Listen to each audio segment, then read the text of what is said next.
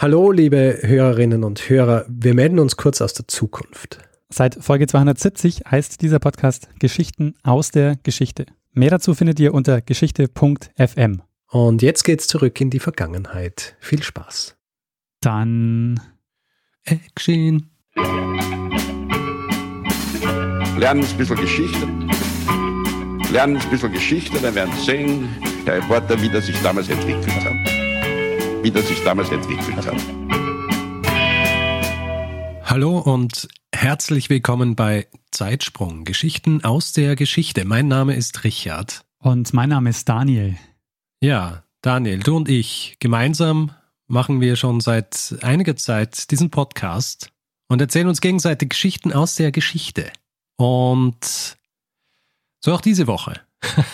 Ähm, bei Folge 168. 168. Folge 168. Ich habe die Einleitung gemacht. Das heißt, ähm, du erzählst eine Geschichte. Was bedeutet, dass ich die letzte erzählt habe? Was war denn diese Geschichte? Kannst du dich noch erinnern? Ja, du hast äh, letzte Woche die Geschichte von Mary Toft erzählt und ähm, die Geschichte ihrer ungewöhnlichen Geburten. Sehr gut. Und du, äh, du bist so der Pro, dass du hier jetzt auch nicht spoilerst für die Leute, die die äh, Episoden nicht in ihrer chronologischen Reihenfolge hören. Ah, und mir fällt hier jetzt auch noch was ein. Äh, und zwar, jemand hat, äh, ich, ich habe ja in der Folge, ach so, ich darf jetzt nicht spoilern, aber äh, sagen wir so, ich habe in der Folge eine leberlose Katze erwähnt. Ja. Ja, du erinnerst dich vielleicht. Und habe so gemeint, die haben mich gefragt, wie man eine leberlose Katze erkennt. Und jemand hat auch hat dann in den Kommentaren gemeint, ob es vielleicht ein Übersetzungsfehler war, also dass es äh, statt liverless lifeless heißen könnte, also leblose Katze, was naheliegend wäre. Aber ich habe dann nochmal nachgeschaut und zwar direkt in diesem, äh, in diesem Werk, das ich erwähnt habe, das von, von dem Leibarzt des Königs verfasst worden ist und habe dort ähm, dann gelesen, dass sie tatsächlich alles, äh, alle diese Tiere äh, seziert haben. Hm. Und äh, dieses eine Ding, das sie rausgeholt haben, äh, was gewirkt hat wie eine leberlose Katze, hat einfach keine Leber gehabt. Es war tatsächlich eine leberlose Katze. Es war tatsächlich eine leberlose Katze. Nur so zur Klärung, falls sich das noch jemand gefragt hat, äh, nach, der, nach dem Genuss der letzten Episode. Ja, Daniel, nachdem wir das jetzt auch geklärt hätten, äh, würde ich sagen, ähm, erzählst du mir jetzt einfach äh, eine Geschichte, denn ähm, ja, du bist dran, eine Geschichte zu erzählen diese Woche. Sehr gerne, Richard. Ähm, wir beschäftigen uns heute mit der Biografie eines Mannes, der an etwas mitgewirkt hat, was uns, also was uns und überhaupt unsere Kultur ähm, sehr stark geprägt hat und immer noch sehr stark prägt. Kann man schon vorstellen, wer das ist. Ja? Ja, David Hasselhoff. Ähm, David Hasselhoff tatsächlich, ähm, wie soll ich sagen, hat eine gewisse Verbindung zu dieser Geschichte. Aber, Okay. also ja, wir, wir werden vielleicht nachher nochmal drauf zurückkommen. Wir hören mal ein Theme oder einen Sound Signature, das du vielleicht kennst und ähm, dann hast du schon mal einen kleinen ersten Hinweis darauf, ähm, worum es heute gehen wird.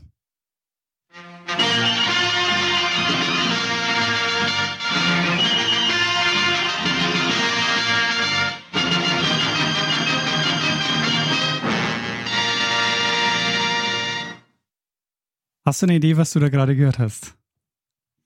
Es ist nicht irgendwie so, ein- so äh, eine Signature von einem Filmstudio. Ja, sehr, sehr gut, Richard, sehr gut. Wir sprechen heute über Karl Lemle und das, was er aufgebaut hat.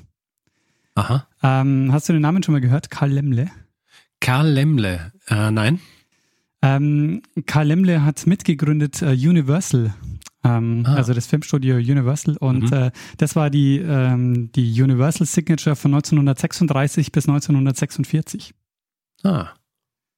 Und ähm, Karl Lemle ist 1867 in Laubheim geboren. Und du fragst dich zu Recht, wo ist Laubheim? Allerdings. Würdest, äh, wäre cool, wenn ihr jetzt wisst, wo Laubheim ist, gell? Naja, weißt du aber nicht, ne? Ah, na.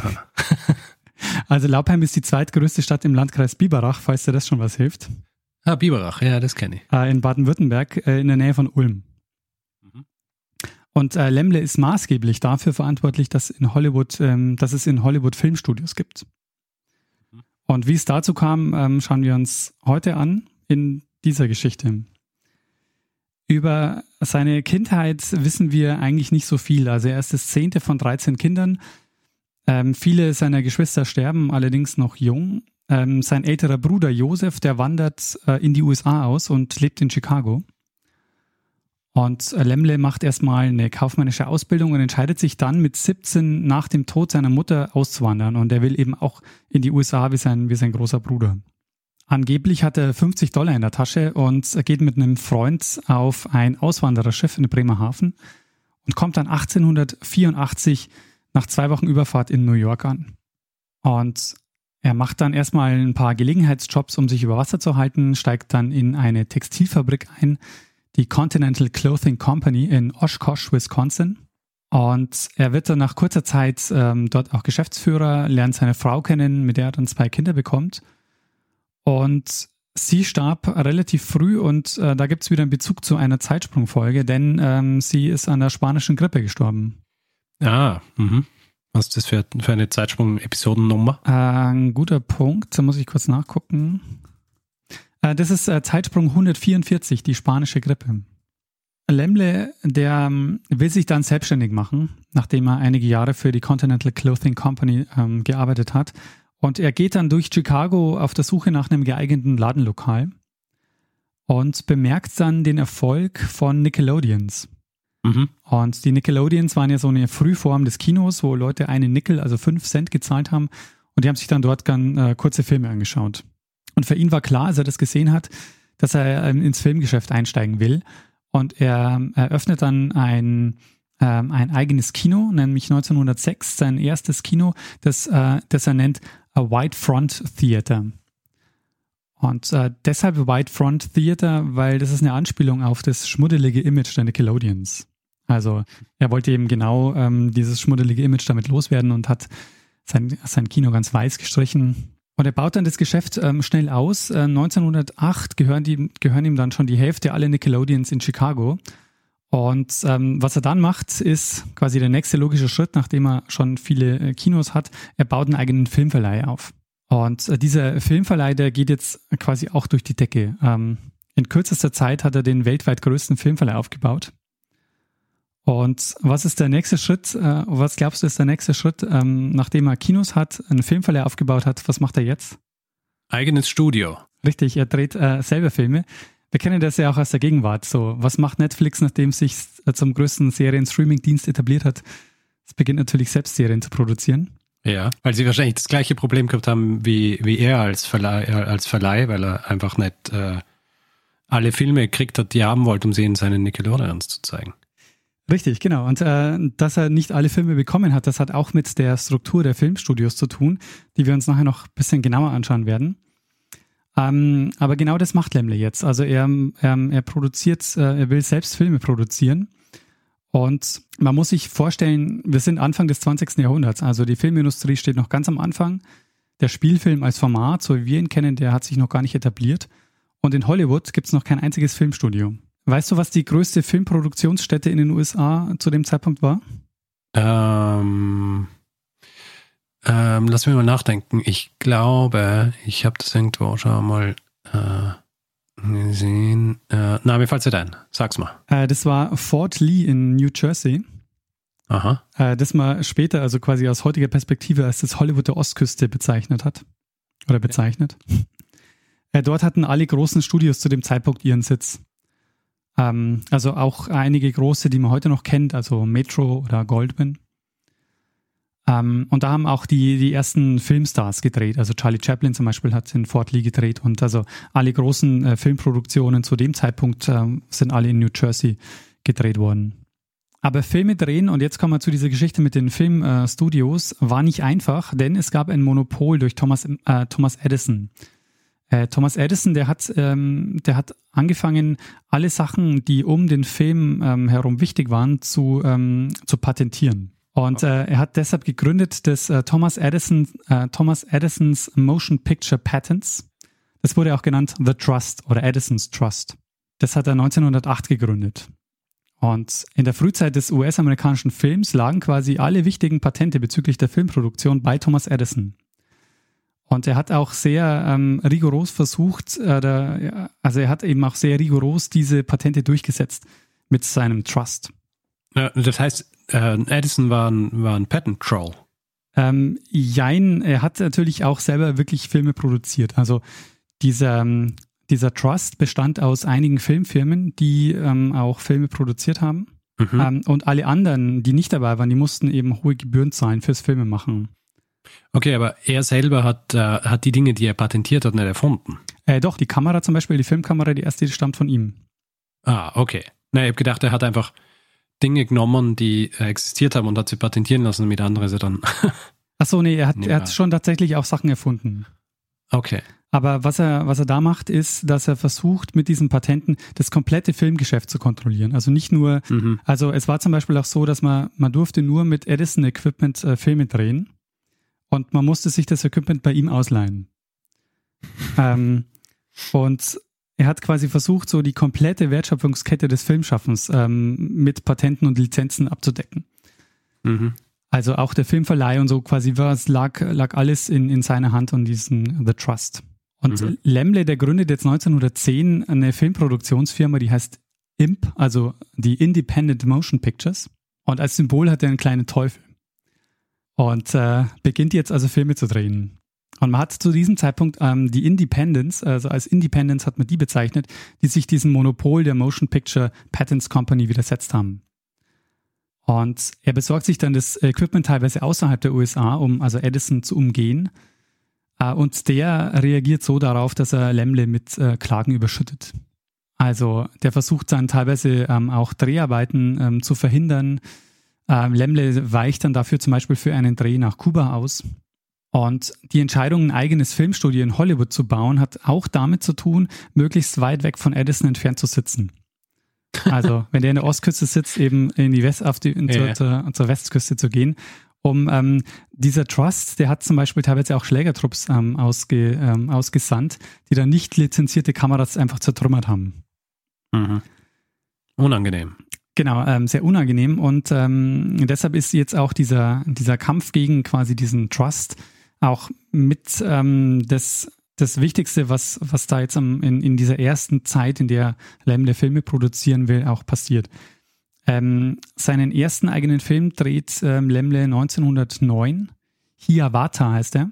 Und auch interessant, er hat den, einen der ersten Langfilme gedreht, 1913. Den hat er noch in Fort Lee gedreht, der heißt Traffic in Souls von äh, Traffic in Souls. Und ähm, deshalb Langfilme, weil in diesen Nickelodeons sind ja eigentlich nur sehr kurze Filme gelaufen. Und so der klassische Langfilm, also Spielfilm, wie wir ihn heute kennen, der hat sich der da erst ähm, langsam etabliert. Und nach fast 300 Prozessen wird dann der Trust schließlich vom obersten Gerichtshof für illegal erklärt und zerschlagen. Sehr gut. Und man sagt heute auch, dass einer der Hauptgründe für den wirtschaftlichen Erfolg dieser Independence ähm, war eben genau, dass sie sich auf den abendfüllenden Spielfilm ähm, und auf den Aufbau eines Starsystems konzentriert haben. Und der Trust, der hat eben noch an diesem alten Filmkonzept festgehalten, also Kurzfilm ohne namentliche Nennung der Darsteller und so weiter. Und mhm. diese Zerschlagung dieses Trusts war jetzt eben auch ähm, ganz entscheidend, weil das ermöglicht jetzt überhaupt den Aufbau einer Filmindustrie. Die Zerschlagung dieses Monopols gilt quasi heute als die Geburtsstunde Hollywoods und Lemle hat quasi dafür gesorgt, dass es dazu kommen konnte. Sehr gut. Und Lemle sorgt jetzt nicht dafür, äh, Lemle sorgt jetzt nicht nur dafür, dass der Trust zerschlagen wurde, sondern er ist auch derjenige, der dafür sorgt, dass sich in Hollywood Filmstudios ansiedeln, weil er das erste Filmstudio in Hollywood gründet. Gibt es irgendeinen Grund, warum genau Hollywood? Also Warte, abgesehen davon, dass er so weit wie möglich weg wollt vom, von, äh, von New Jersey. Ähm, ja, es gibt noch ein paar andere Gründe, die äh, häufiger angeführt werden. Zum einen äh, die besseren, ähm, das, äh, das bessere Wetter. Also, dass man dort ähm, länger drehen konnte und dass die Lichtverhältnisse besser waren. Und ähm, dass es halt auch noch sehr, sehr viel günstiges Land, äh, große Landstücke zu kaufen gab. Mhm. Also, weil zu dem Zeitpunkt, wo, ähm, wo Lemle jetzt nach, äh, nach Hollywood kommt, war das quasi ja ein Dorf. Also, da war ja quasi nix. Ja. Und der nächste Schritt, äh, den, äh, den Lemle jetzt unternimmt, ist, dass er ähm, mit anderen unabhängigen Produzenten, also mit anderen Independents, gründet er die Universal Studios und übernimmt dann auch deren Leitung. Das ist dann 1912. Da fusioniert dann IMP mit den anderen Independents zu den Universal Motion Picture Manufacturing Company, die heute Universal Studios heißen. Mhm. Ähm, und 1915 ähm, ist dann also der Zeitpunkt, wo dann der entscheidende Schlag gegen Edisons Trust ähm, gelungen ist Der Trust wird vom obersten Gerichtshof für illegal erklärt, zerschlagen, wie ich schon gesagt habe.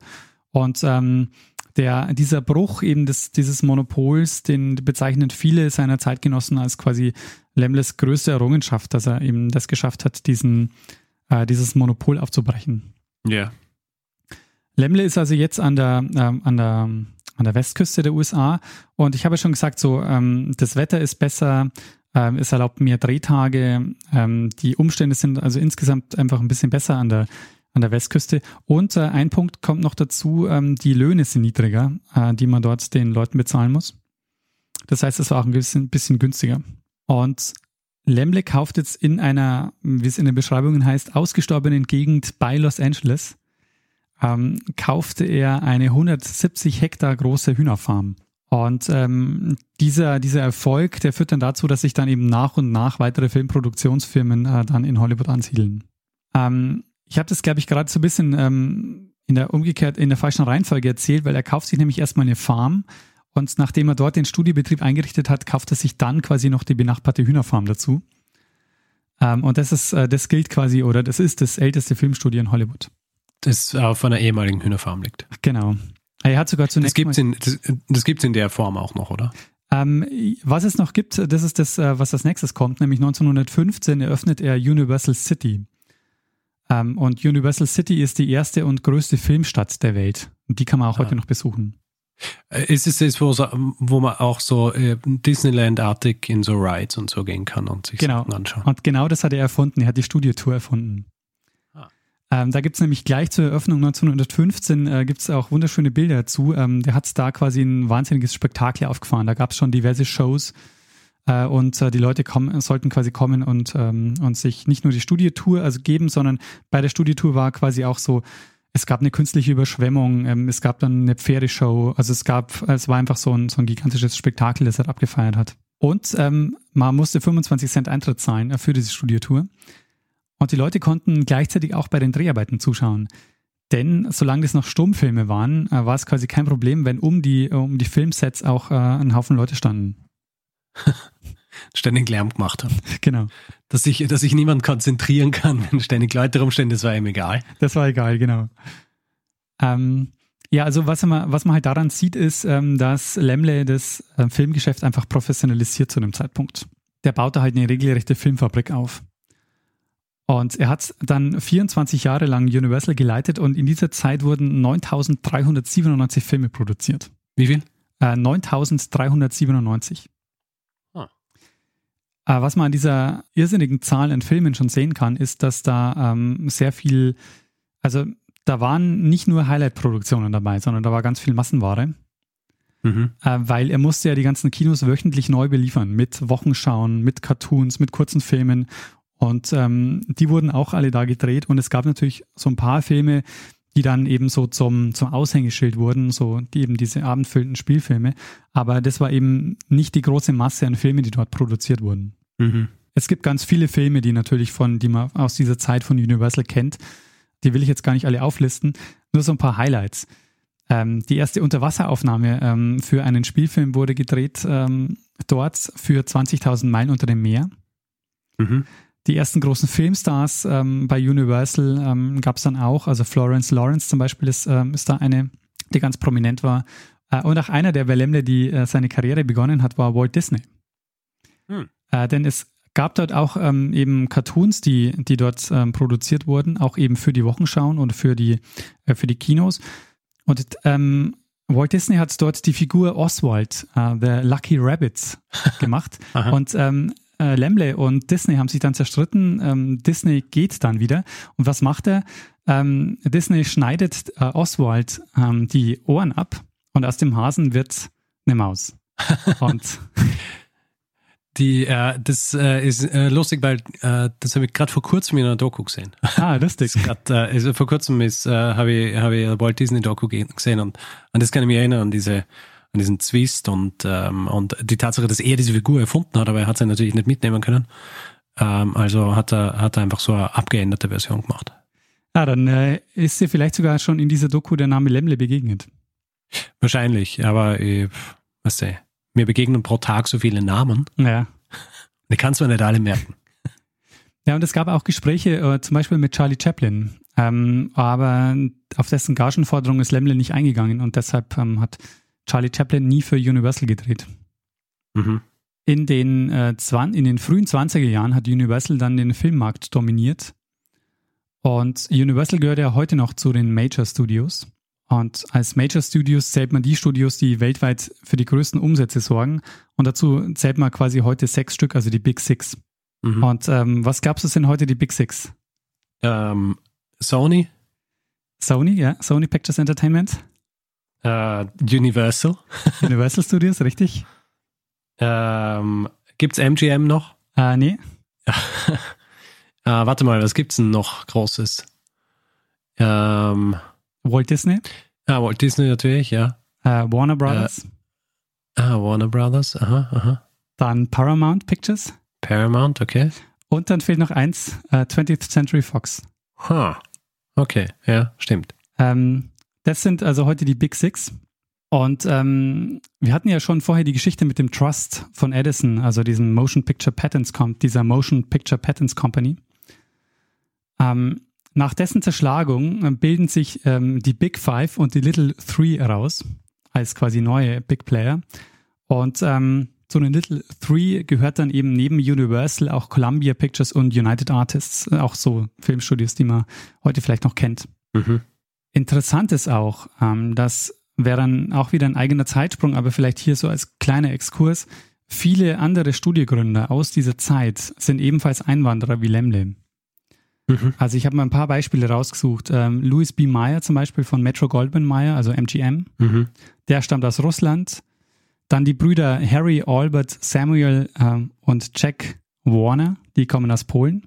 Ähm, Adolf Zucker von Paramount, der kommt aus Österreich-Ungarn.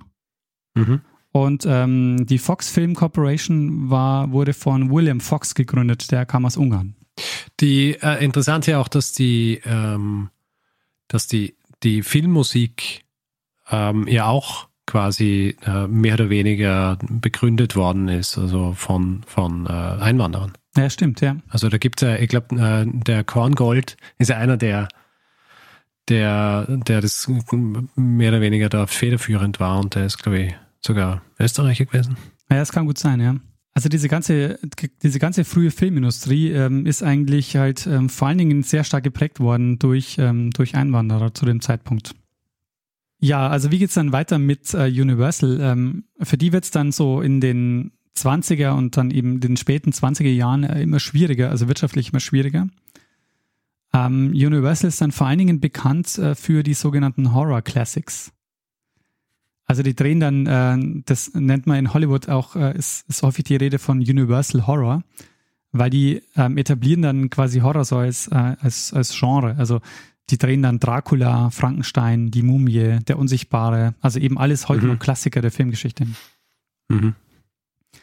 Und das war dann auch eine Zeit, äh, in der ähm, Karl Lemles Sohn die Geschäfte übernommen hat. Der hat nämlich mit, 19, äh, der hat nämlich mit 21 Jahren, 1928, 29, ähm, wurde er dann zum Nachfolger als Produktionschef. Ähm, und das war Karl Lemle Jr. Okay. Ein sehr prägender Film, über den wir noch reden müssen, für Lemle und für Universal war Im Westen nichts Neues. Der Film erzählt also quasi diese, nach der Romanvorlage von Erich Maria Remarque, den Ersten Weltkrieg aus deutscher Sicht. Das war eben quasi das Besondere, dass es im amerikanischen Fernsehen, äh, im amerikanischen Kino quasi einen Film gab, ähm, wo der Krieg aus deutscher Sicht erzählt wurde. Mhm. Und der, dieser Film war ein riesiger Erfolg. Ähm, außer in Deutschland, wo die Nazis 1930 mit Boykott- und Sabotageakten es dann schließlich geschafft haben, dass der Film äh, nicht mehr gezeigt wurde. Und dann 36 Tage nach der Oscar-Verleihung für diesen Film wurde er in Deutschland verboten. Und für, für Lemle war das eine große Enttäuschung und er ist eigentlich jedes Jahr für ein bis zwei Wochen nach Laubheim gefahren. Aber die Skandalisierung des Films und der wachsende Antisemitismus und so, die haben dann dazu geführt, dass er 1929 das letzte Mal in Deutschland war. Mhm. Und im Westen nichts Neues war das erste große Filmprojekt, das dann sein Sohn äh, gestemmt hat. Und ich habe schon jetzt kurz erwähnt, ähm, dass für diesen Film gab es den Academy Award 1930 für den besten Film. Mhm. Und äh, Karl Lemle Jr. lässt seinem Vater den Vortritt ähm, und der nimmt eben dann den Preis entgegen. Und wir hören jetzt mal, wie Karl Lemle den Oscar bekommen hat, und zwar von Louis B. Meyer, den wir vorhin schon gehört haben von MGM. Dann hören wir nämlich äh, Lemle auch mal äh, im Original.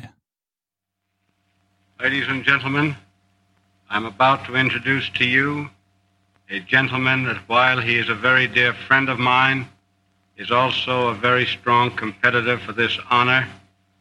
And I'm going to call him out here so that you may have a good look at him, and then I will have much more to say. Mr. Lemley? I want to present to you Mr. Carl Lemley, who is a real pioneer in the art of motion pictures, as well as the president of the Universal Film Corporation, whose company produced that marvelous production, All Quiet on the Western Front, which the Academy has privileged me to bestow upon Mr. Lemley through their vote, that that's the picture they acclaim as the greatest achievement for the year. I might also add, Mr. Lemley, that many of the great writers in magazines have asked this picture receive the Nobel Peace Prize of the year.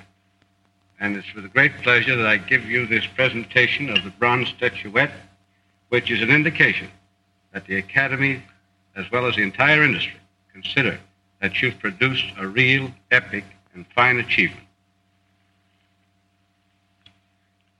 Thank you, Mr. Mayor. I wish I knew how to express what is in here, but I just cannot do it.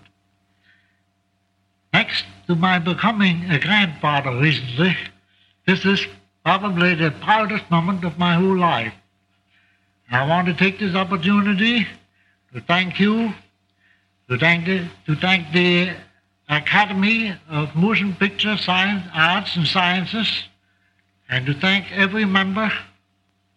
And I also want to take this opportunity of thanking our own organization for having given the world a picture that will be remembered for a long, long time. Thank you again. Oh, well, sorry I didn't win it, Mr. Lemley. I know no one else I'd rather have beat me than you. Thanks very much.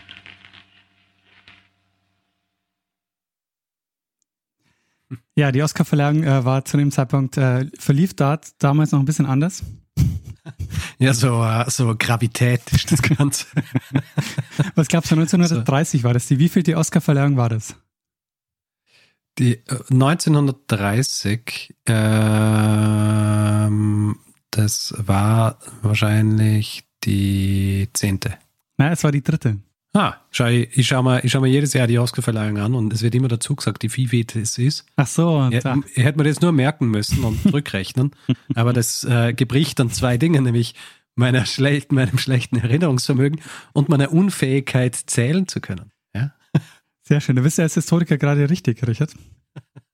Dann wurde es äh, wirtschaftlich aber äh, immer schwieriger. Also im Westen nichts Neues war schon ein gigantisches äh, Risiko, das sie eingegangen sind. Und ein Historiker ähm, hat in, in, in, in, einer, in einer Doku, die ich gesehen habe über Lemle, ähm, gesagt, so letztendlich war jeder große Film, den die damals äh, in den Anfang der 30er oder Ende der 20er gedreht haben, war quasi eine große Wette. Entweder das funktioniert und dann geht es irgendwie gut, oder das funktioniert nicht und dann kann es eben sein, dass sie pleite gehen. Mhm. Und ähm, zu dem Zeitpunkt muss man noch dazu sagen, ähm, wurde es schwieriger wegen zum einen Weltwirtschaftskrise. Das fällt in diese Zeit, aber gleichzeitig war es auch so, dass, mh, dass für diese Studios große Investitionen notwendig waren, weil es genau die Phase war, in der der Tonfilm aufkam. Und Mhm. das hat bedeutet, dass die kompletten Studios nachgerüstet werden mussten. Also sie mussten einerseits viel Geld ausgeben und investieren und andererseits eben durch die Weltwirtschaftskrise war, ähm, war, eigentlich, ähm, war eigentlich weniger Geld da. Und Lemle geht dann ein riskantes Kreditgeschäft ein. Ähm, der Film, auf den die Hoffnungen ruhen, ist Showboat. Ein Film, den du vielleicht kennst. Ähm, ja, gehört schon, ja. Aber Und- ich glaube nicht, dass ich den jemals gesehen habe. Der Film, der wird und wird nicht fertig. Und deshalb nimmt er dann einen Kredit auf für 750.000 Dollar. Und er geht ihn unter, ja, wie soll man sagen, ähm, unter Bedingungen ein, die, die eigentlich viel zu riskant waren. Nämlich die Bedingung war, dass die Bank die Universal-Aktien kaufen kann, wenn er den Kredit nicht innerhalb von 90 Tagen zurückzahlt. Mhm. Und ähm, genau das ist dann passiert. Äh, die Standard Capital hat es dann übernommen. Äh, Lemmel hat den Kredit nicht bedienen können und er verliert damit äh, Universal. Und die haben halt Universal im Grunde zu einem viel zu billigen Preis bekommen. Er tritt dann also 1936 als Präsident zurück. Und wie ich vorhin schon gesagt habe, während seiner Zeit wurden ähm, über 9000 Filme dann äh, gedreht. Und er gerät dann in Deutschland zunehmend in Vergessenheit. Und erst in den 1980er Jahren beginnt man dann, sich wieder an ihn zu erinnern. Also inzwischen ist es so, da ist eine Schule nach ihm benannt und es gibt äh, auch den äh, Karl Lemle Produzentenpreis. Ähm, und es gab zum Beispiel letztes Jahr eine Sonderausstellung im Haus der Geschichte in Stuttgart über Karl Lemle. Was erst in den letzten Jahrzehnten bekannt wurde, ist, dass Lemle nach seiner Zeit bei Universal sich ähm, dafür engagiert hat, Juden und Jüdinnen zu retten er hat nämlich Bürgschaften übernommen für Juden und Jüdinnen, die, damit die in die USA auswandern können. Und er hat damit sogenannte Affidavits oder Affidavits ähm, ausgestellt. Mhm. Und du als alter Lateiner weißt natürlich, für was ähm, Affidavits steht. Äh, na. ähm, also Affidare heißt versichern, Treue, äh, Versprechen, Schutzversprechen. Ah. Und Affidavit heißt dann? Ja, äh, äh, ein Schutzversprechen. Ja, genau. Also er hat, also er heißt quasi wörtlich übersetzt, er hat, er hat zugesichert. Ah, okay. Es ist nicht ganz klar, wie viele Menschen Lemle damit gerettet hat, aber die Forschung geht von mindestens 300 aus. Das Problem war, dass, dass quasi die Nazis haben, äh, haben ihnen bei der Ausreise alles weggenommen. Und für die Einreise war es aber notwendig, äh, nachweisen zu können, dass man für seinen eigenen Lebensunterhalt sorgen kann. Ja. Und äh, um dieses Dilemma quasi aufzulösen, hat er quasi dann diese Bürgschaft, ähm, diese Bürgschaft vergeben. Mhm. Ja, Richard, und das war mein Zeitsprung über Karl Lemle, den Hollywood-Pionier, der maßgeblich dafür gesorgt hat, dass in Hollywood Filme gedreht werden. Sehr, sehr gut. Das ist jetzt also der zweite Teil deiner, deiner Studioreihe. Aber welche Studiofolge Was? meinst du? Ähm, naja, die, ähm, wie heißt's in Deutschland?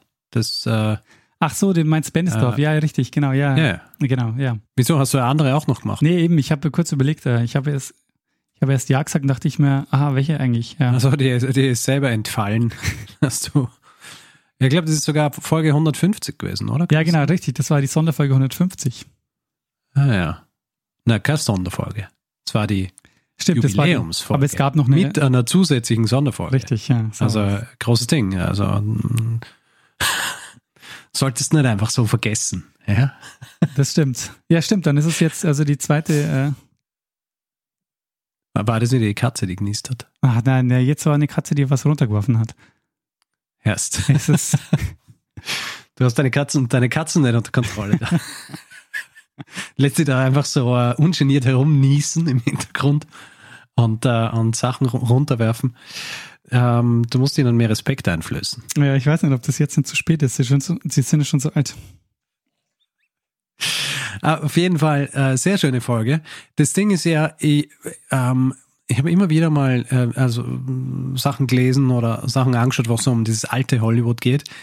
Ähm, aber meistens ist es, äh, meistens geht es dann so um dieses alte Hollywood, nicht so ganz in den Früh, äh, in den Frühzeiten, sondern so dieses mit dem Studiosystem, das äh, dann eben so rauskommen ist, das dann eben so ab den äh, wahrscheinlich 30ern oder so, mhm. ähm, also so existiert hat.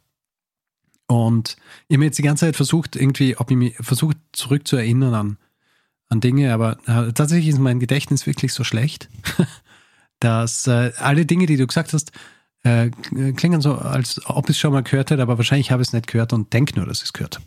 Ja, also, aber ähm, äh, sehr spannend. Also vor allem auch dieser, äh, diese Tatsache, dass da, dass so viele, ähm, dass so viele Immigranten diese, diese Studios gegründet haben. Ja. Ich habe ein Buch, ähm, das habe ich früher als Kind mal geschenkt gekriegt. Äh, das heißt äh, Österreicher in Hollywood. Ja. Und äh, also, also geht es wirklich nur um, um Österreicher, nicht Deutsche oder Schweizer oder sonst wie. Und das ist spannend, weil da sind eben auch viele ähm, so von der Frühzeit und so äh, drin, die nach Hollywood gegangen sind und eben nicht nur Schauspieler, sondern eben auch alle, die die ähm, Regie geführt haben oder Produzenten und so in die Richtung. Und das waren schon sehr viele eigentlich. Also es ist äh, kein ganz dünnes Buch. Ähm, ja, das betrifft übrigens auch ähm, einen, der auch äh, wichtig war für Universal, nämlich äh, Erich von Stroheim. Ah, aha. Der dir vielleicht was sagt. Ja. Ähm, Erich von Stroheim war auch quasi so einer der, ähm, der auch in, in Wien geboren, kommt dann auch, auch in die USA und ähm, war quasi ähm, so ein bisschen derjenige, der für die Skandalfilme gesorgt hat bei, ähm, bei Universal und sich dann auch irgendwann verkracht mit Lemle und, ähm, und dann äh, keinen Film mehr für Universal drehen will. Ja, ich glaube, es gehört in diesen Geschichten immer dazu, dass die Leute sich verstreiten. ja, schon. Ich meine, das waren sicher auch Leute mit großen Egos. Ja, ja. Hey, ansonsten, ansonsten gründest kein Studio. Ja, genau. Aber es stecken halt auch noch, glaube ich, sehr viele Geschichten da drin. Also ich habe jetzt ja manche Sachen nur ganz kurz angerissen. Aber was ich auch super spannend finde, ist diese Geschichte mit dem Trust oder mit diesem, ähm, dieser Patentgeschichte, die, die Edison da durchzieht. Oh ja, oh ja, oh ja. Ähm, also, weil es für uns heutzutage auch so ein bisschen komisch klingt, ja. Also, dass man, dass man da nur äh, die eine Kamera oder die von, von ihm lizenzierte Kamera verwenden darf und all diese Geschichten. Also, das, ähm, das klingt schon sehr nach so Patent-Troll eigentlich. Ja, ja schon. Ja. Also jemand, der, der versucht, ähm, nur aufgrund der Patente irgendwie Geld zu machen und sie nicht wirklich so selber anzuwenden, ja, sondern auch alle anderen irgendwie davon abhalten will, Dinge zu machen, die irgendwie auch nur in die Richtung gehen, als ob sie, als ob sie was mit, äh, mit den eigenen Patenten zu tun haben. Deswegen äh, Gratulation Lemle, ja, dass er dieses, dass er dieses Monopol hier gebrochen hat und, ähm, und diesen Trust äh, aufgebrochen hat, wenn man so will. Eine Sache noch, ja. die, du bist, äh, die bist du mir schuldig geblieben, weil du gesagt hast, dass David Hasselhoff auch irgendwas mit Universal zu tun hat.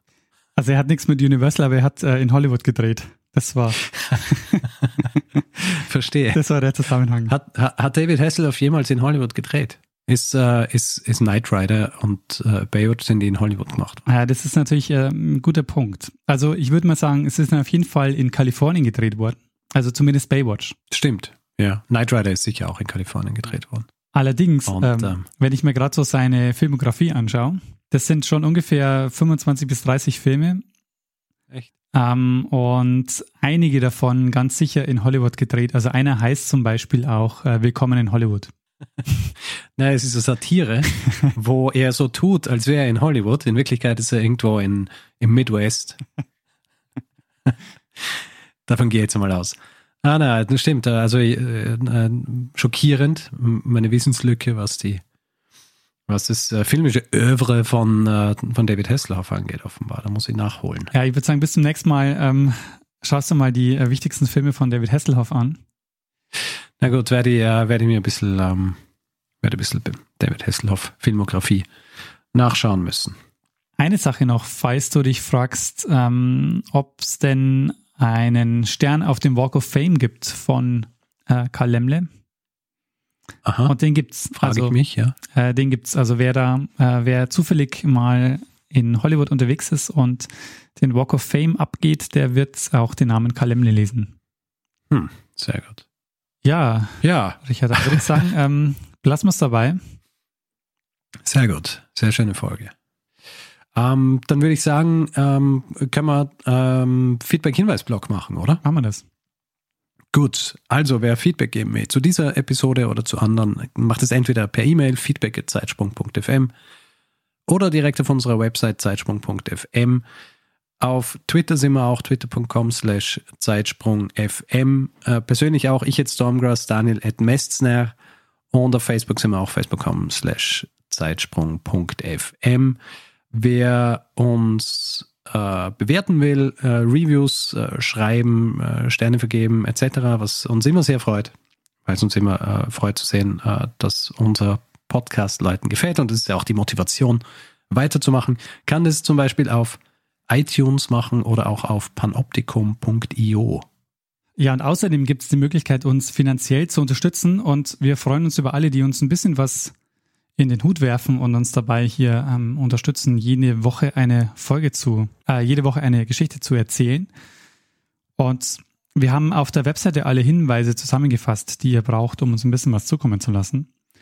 Und wir bedanken uns in dieser Woche bei Thomas, Nancy, Thomas, Patrick, Alexander, Danny, Stefan, Luca, Stefan, Ulrich, Marion, Klaus und Iris. Äh, vielen, vielen Dank für eure Unterstützung. Ja, vielen herzlichen Dank. Ähm, ja, Richard, und was bleibt uns jetzt noch?